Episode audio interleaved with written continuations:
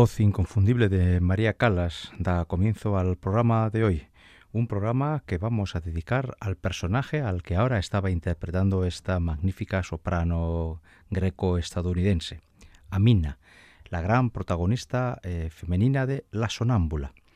Vamos a hablar hoy, por lo tanto, no en sí de la ópera, sino del personaje, el personaje de Amina. María Calas, además, eh, nos sirve para abrir el programa de hoy porque ella fue la que le dio al personaje, por así decirlo, un empaque especial. Amina había sido durante unos años una, excusa para que sopranos jilguero se dedicaran a hacer gorgoritos y, y, dejaran al público asombrado y alucinado por las capacidades pirotécnicas de las usodichas sopranos pero María Calas, que tampoco era manca en esto de hacer gorgoritos, le dio al personaje mucho más empaque dramático. Y eso, y eso tiene mucho mérito, porque ya iremos viendo. En su momento ya hicimos un programa sobre la sonámbula, pero hoy hablaremos del personaje, y es un personaje, en cierta forma, bastante indefendible. Y es que acaba de levantarse el telón. Lo primero que oímos de Amina es precisamente lo que hemos oído ahora, y Amina está a punto de celebrar su fiesta de compromiso con un joven del pueblo, el vino. El vino eh, está a punto de llegar y van a hacer esa fiesta. Y en este momento que acabamos de oír ahora, el Come Permé Sereno, eh, Amina, ahora en la voz de María Calas, está agradeciendo a todo el pueblo las muestras de cariño que le, que le demuestran todos. En cierta forma ella está abrumada porque todo el pueblo le quiere mucho y ella es la chica maja, simpática y buena de ese pueblo. Amina es una mujer profundamente inocente y desde luego privada de toda maldad. Es tan, tan, tan buena que se nos hace un poquito difícil de creer. Eh, ella está un poco preocupada porque había concertado una cita con su prometido y este no llega, pero de repente va a aparecer y le va a reconocer eh, su Elvino eh, querido que ha estado en el cementerio, en la tumba de su madre, y que eh, después de rezar en la tumba de su madre, pues se acerca donde ella a adquirir los votos públicos de compromiso. Como ejemplo de la extrema y delicada bondad de Amina, cuando hacen los votos matrimoniales y el vino pone encima de la mesa todas sus tierras y posesiones como prueba de amor, eh, Amina precisamente en su pobreza dirá que ella solo pone el amor que siente, cosa que el vino lo aceptará de muy buen grado. Esta escena en la que intercambian anillos y en la que eh, hacen eh, adquieren el compromiso público entre todos los vecinos del barrio, del pueblo, y cierro, voy a abrir un paréntesis, eh, se supone que esta escena ocurre en un pueblo remoto de los Alpes suizos. Lo de remoto tiene su importancia para que luego entendamos lo que a ojos de hoy y a oídos o a entendederas de hoy en día es poco menos que un disparate dramático. Pero bueno, imaginemos que es un pueblo eh, remoto de los Alpes suizos donde la cultura y el mundo civilizado tarda más en llegar. Pues bien, tenor y soprano van a cantar el dúo de compromiso el momento en el que el tenor le entrega ese anillo, prendi l'anel tidono. Y sí, supongo que alguno ya sabrá que vamos a escuchar eh, la versión por excelencia de este dúo. Ella la mina, la primera ha sido María Calas, la segunda es Toti Dalmonte, pero él es eh, eh, Tito Esquipa. Hace no mucho tiempo, en, un programa de radio, me preguntaron qué, qué música o qué fragmento operístico podríamos colocar como el más cercano a la perfección del canto. Y yo no tengo ninguna duda, este. Vamos a escuchar tres minutos de un canto sencillamente imbatible. La mina, la segunda mina del programa de hoy es Tótida al Monte.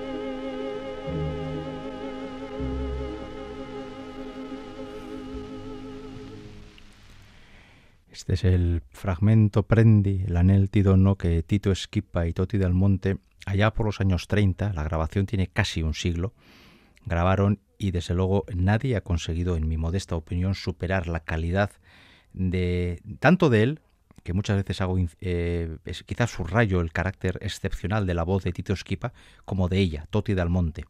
Una voz que quizás para eh, describir esa extrema bondad y candidez de la protagonista de este programa, eh, quizás más adecuada porque Calas le daba una fortaleza y que rompía un poco ese carácter casi casi naif que, que tiene el personaje. Bien, al pueblo, justo cuando está celebrándose la ceremonia, va a llegar un desconocido. Ese desconocido es un señor con apariencia de, noble y desde luego está muy lejos de ser un aldeano de, que viva en el pueblo. Es desconocido para todos y se va a quedar en el pueblo. Va camino del castillo del conde. Hemos de imaginar una estructura social de estas casi medieval, donde a las afueras del pueblo hay un castillo donde ha vivido un noble, un conde durante muchos años. Ese conde eh, partió, eh, ha fallecido y este joven que acaba de llegar es el hijo del conde que viene a reclamar sus tierras y su castillo, pero en principio no quiere eh, no quiere darse a conocer y quiere, por así decirlo, palpar la realidad de ese pueblo que está al lado del castillo al donde él se dirige. Como aún quedan unos kilómetros que hacer con el carromato, pues entonces se queda a dormir en el pueblo y observa que efectivamente hay una fiesta. Ese noble, que tiene unas formas por así decirlo, muy elegantes para lo que se estila en el pueblo, enseguida lanza unos piropos de cortesía a Amina. Y Amina es incapaz de rebatir porque es, porque es una mujer terriblemente cándida, terriblemente simple, y queda totalmente abrumada por los halagos que este joven recién aparecido y desconocido para todos le dedica. No he mencionado que Amina tiene una especie como de alter ego en el pueblo, que es Lisa. Lisa es la otra chica protagonista de la ópera, que es, por así decirlo, todo lo contrario que Amina. Donde Amina es bondad, en Lisa todo es cálculo matemático. Donde en Amina es inocencia, en Lisa es planificación y un punto de maldad, un punto de mala leche tiene la señorita. Donde Amina todo es amor entregado, en Lisa todo es amor calculado. Y Lisa enseguida ha puesto los ojos en este recién llegado e intuye que este puede ser el nuevo conde. Así que Lisa ya pone en marcha todas sus artes de seducción para, para conquistar a ese joven. A ese joven se le comunica que tenga mucho cuidado y no siga camino hasta el castillo porque está a punto de llegar la noche y a la noche en ese pueblo aparece un fantasma. Y todo el pueblo está asustado con ese fantasma. Este joven se ríe de las supersticiones del pueblo, califica a ese fantasma de inexistente y de superchería y se queda a dormir en la única posada del pueblo que resulta ser la casa de Lisa. Así que Lisa va a intentar eh, seducir a este joven. Pero antes vamos a vivir la escena en la que Amina, que ha sido abrumada por los halagos de este recién llegado, se encuentra con los celos de su novio. El vino enseguida va a salir a defender a, Amina. Eh, cuando el joven recién llegado pregunta quiénes son los prometidos y, y piropea sin ningún tipo de recato a la joven Amina, el vino enseguida saca toda su masculinidad a pasear diciendo que él se encarga de proteger a esa chica y evita o trata de eh, levantar un cortafuegos ante el posible acoso y derribo del recién llegado a su prometida. Y cuando su prometida le, reprocha que tenga celos porque ella solo tiene ojos para él, cantan este dúo, Son geloso del céfiro errante, donde intercambian impresiones acerca de la fidelidad o del carácter celoso de él. Hemos escuchado dos em, aminas históricas, María Calas y Toti Dalmonte. Vamos a escuchar a una, ahora a una muchísimo más reciente, tan reciente como que aún está cantando y cantando precisamente papeles de este tipo, belcantistas, Desiré Rancatore. El vino es El Canario Celso Albelo. Es una grabación muchísimo más moderna, podíamos ahora mismo, hoy en día, escuchar a estos dos cantantes en estos papeles y vamos a escuchar ese dúo entre Amina y el vino sobre eh, la fidelidad y los celos y luego seguimos hablando más de nuestro personaje.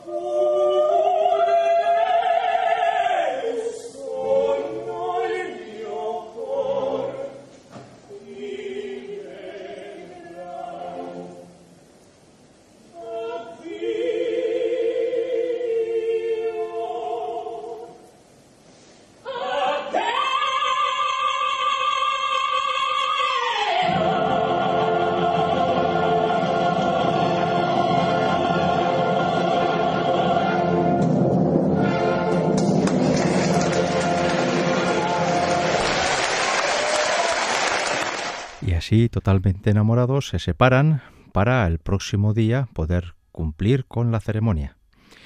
Ahora vamos a entrar en un terreno un poquito peleagudo, porque ya he dicho antes que este pueblo era remoto y que seguramente por ello el acceso a la cultura y a las cuestiones científicas sería muy limitado. El personaje del conde nuevo, el conde joven, viene a ser un poco el reflejo del racionalismo dentro de un, dentro de un pequeño micromundo, el que es el pueblo, donde las, supersticiones y la incultura es lo dominante. Ya hemos hablado que en el pueblo parece haber un fantasma. Cada uno se va a su casa a dormir y el nuevo conde va a ir a la hospedería de Lisa a descansar para el día siguiente continuar camino hasta su castillo. Lisa se lanza a la operación me voy a ligar al conde.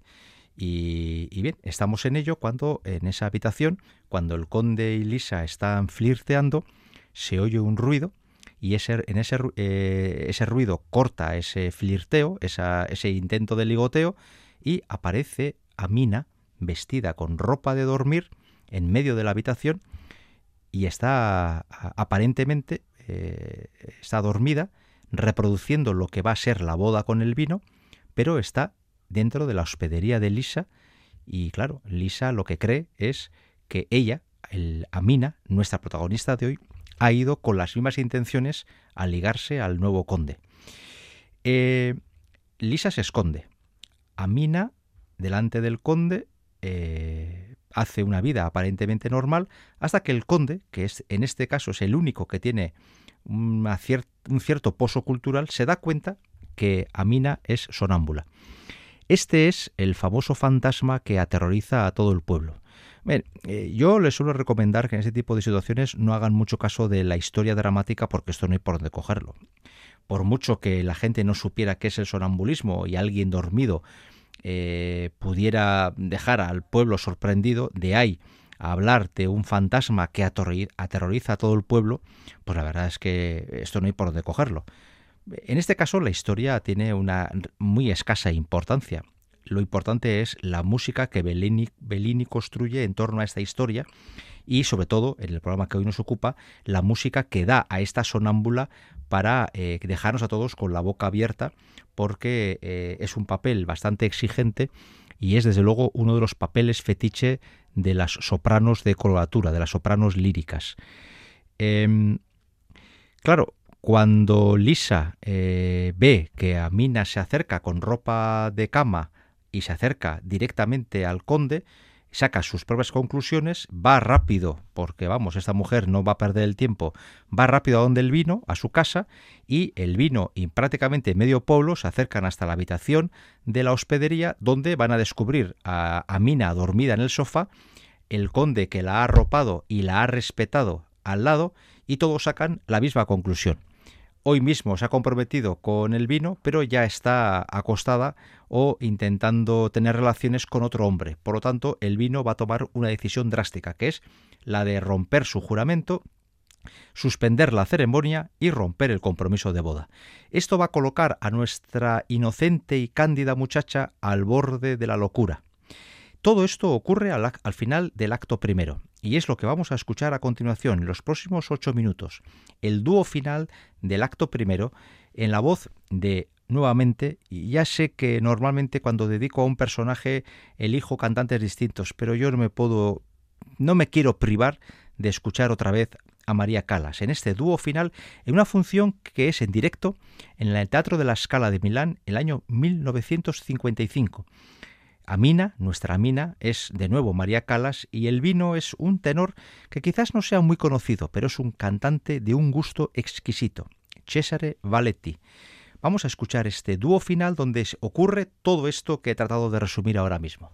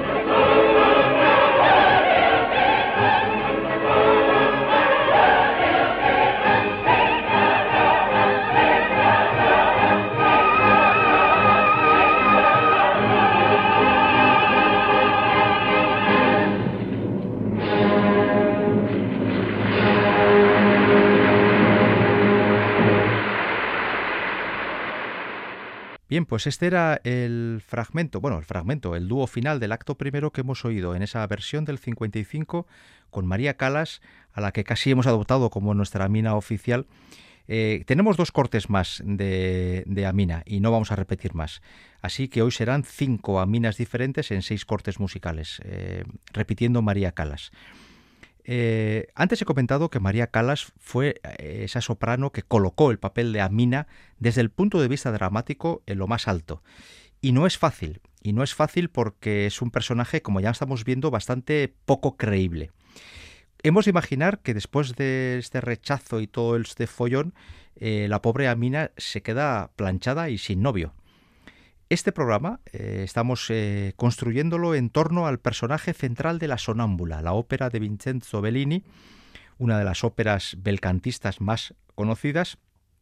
Y este programa, el 184 de Ópera ON, aquí en Radio Vitoria, lo estamos eh, construyendo entre Unañe Uriarte en el apartado técnico y un servidor, Enrique Bert, ante el micrófono. Vamos con los dos últimos cortes para escuchar dos aminas distintas yo creo que ambas de bastante, de muy buena calidad y donde también nos van a marcar un poquito esa evolución que tiene el personaje. El acto segundo, Amina se va a pasar todo el rato, prácticamente todo el rato, eh, suspirando por, por el amor de, del vino. El vino, la verdad es que como personaje también tiene lo suyo, porque nada más romper el pacto con Amina, le va a proponer a Lisa que sea su nueva esposa como si uno pudiera ahora mismo a que romper un pacto de amor con alguien y darse la vuelta y decir a la vecina, ala, pues ahora, me caso contigo. Lisa, por supuesto, le va a decir que sí, porque Lisa lo que quiere es un buen partido, y el vino lo es. A fin de cuentas, es, es quizás el agricultor, el baserritarra de más, de más, eh, de mejor economía en el pueblo. Y esto le deja a la pobre Amina eh, rota, descompuesta. Solo encuentra apoyo en su madre, Teresa, una mujer que a pesar de todo está con su hija, es capaz de entender que, eh, o, tratar de entender cómo esa, esa niña tan candorosa, tan perfecta, ha podido aparecer en la habitación de un hombre desconocido. Hemos de situarnos también en los valores eh, éticos y morales de aquella época, donde solamente la, la mera aparición en el cuarto de un hombre podía entenderse como un acto de deslealtad. ¿Eh? con lo que ello conlleva de deshonra para la familia y todo eso. Teresa, su madre, está siempre con ella. Es el único momento, el, único soporte que le queda a la pobre Amina. Y Amina es consciente de que ese amor que tenía por el vino, y que por su parte no ha, no ha menguado ni un poco, sin embargo ha desaparecido por parte de él.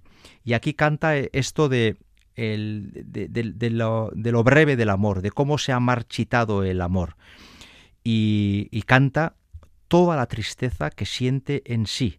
Es incapaz de entender cómo ha aparecido ella en esa habitación, eh, es incapaz de entender cómo el vino no le ha permitido dar eh, o escuchar, no ha querido escuchar la más mínima explicación y es incapaz de entender cómo esa historia de amor tan hermosa que había construido con su novio de repente ha saltado por los aires y aún más, él ha sido capaz de proponer matrimonio a otra chica sin, e, sin ella, Amina, eh, poder explicarse nada de nada.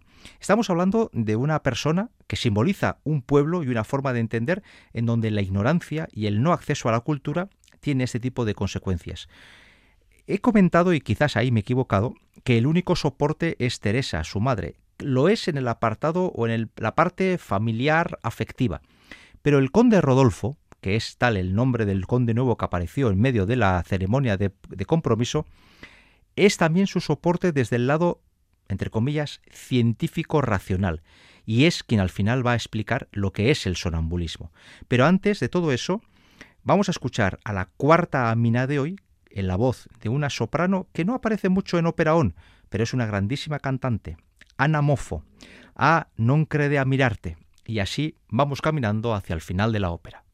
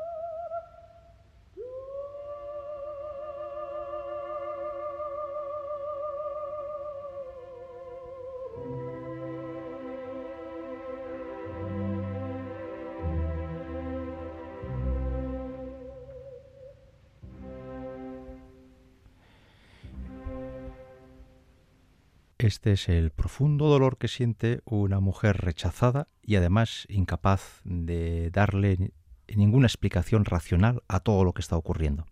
Esa explicación racional la va a dar el conde Rodolfo. Va a explicar a todo el pueblo que Amina no es infiel, es sonámbula. Por supuesto, la primera reacción es de incredulidad. Eh, eso no puede ser. Si está dormida, si se mueve, no está dormida. Y si está dormida, no se puede mover. Y claro, ¿cómo, se va, ¿cómo va a acabar todo? Porque adelantemos que todo va a acabar muy bien. Y es que en medio de esta discusión bastante, bastante curiosa va a aparecer Amina otra vez sonámbula ante los ojos de todo el pueblo. Va a tener diferentes circunstancias, eh, incluso de peligro para su persona, andando por lugares bastante, bastante peligrosos. Y el conde Rodolfo va a decir al final, aquí la tenéis, aquí la tenéis eh, dormida y sin embargo andando, dormida y sin embargo hablando y contándos las penas que siente por eh, la pena que siente porque el vino, su gran amor, le ha abandonado. Y todos se van a caer del caballo, todos van a acabar admitiendo que efectivamente la infidelidad nunca existió, Amina nunca fue de motu propio a la habitación del conde Rodolfo y que todo ha sido un gran malentendido. Van a despertar con mucho cuidado a Amina Amina se va a ver sorprendida al encontrarse de nuevo con ropa de cama en medio de la plaza del pueblo y el vino, a su lado, le va a pedir perdón y le va a renovar su voto de compromiso matrimonial. Por supuesto, Amina lo va a aceptar y va a cantar, y así va a acabar la ópera. La, ópera la cierra la sonámbula, la protagonista de la ópera, la cierra con una, con una cabaleta a non que es una de las eh, grandes cabaletas eh, de esta que les encanta a las sopranos líricas, donde les permite desarrollar toda su pirotecnia vocal y dejar al público que asiste a la función, a poco que lo hagan bien, estupefacto por las eh, capacidades vocales de la soprano en cuestión. Bien, el personaje, como ven, es bastante plano. no hay ni un solo momento de maldad en Amina. Eh, toda la, maldad, que también es muy relativa, existe en Lisa, el alter ego. El vino posiblemente pueda ser acusado de caprichoso y de bastante eh, impertinente en algún momento. El conde Rodolfo quizás en que no ponga orden un poquito antes, porque si explica a todo el pueblo lo que es el sonambulismo, pero claro, la ópera tiene que durar dos horas y las cosas van a ritmo dramático de Bellini. Eh, la ópera y el, personaje es plano, pero la ópera es una preciosidad. Y desde luego, musicalmente hablando, si dramáticamente hablando es insostenible, musicalmente hablando, estamos ante una de las grandes óperas de Bellini. Quizás no alcance la altura de Norma, pero desde luego, en mi, opinión muy personal, en mi gusto muy personal, después de Norma, eh, está esta ópera, La Sonámbula, una ópera por la que reconozco mi, mi proximidad y mi afecto ha ido creciendo con el tiempo grandes aminas de la historia. Ya hemos mencionado algunas, como María Callas, como Ana Mofo, eh, desde luego eh, Joan Sutherland, Renata Scotto, todas, Edita Groverova, todas las grandes sopranos líricas han cantado este papel, porque es un papel muy generoso para ellas y es un papel que les permite desarrollar tanto el lado melancólico triste, como acabamos de ver ahora mismo, como el lado más eh, extrovertido y gozoso del final que ahora mismo vamos a escuchar. La última amina del programa de hoy va a ser la francesa Nathalie Desailly, una de las grandes aminas de los últimos años del siglo XX, y con ella y con su A non junge, en ese momento en el que todo es alegría en el pueblo, porque todo ha vuelto al orden establecido, eh, y así termina la ópera y así terminamos el programa de hoy. Ha sido un pequeño acercamiento a un personaje que es el protagonista de una ópera que si bien cuenta una historia poco creíble, tiene una música sencillamente extraordinaria. En la confianza de haberles acercado un poquito más a la música de Bellini, hasta la semana que viene.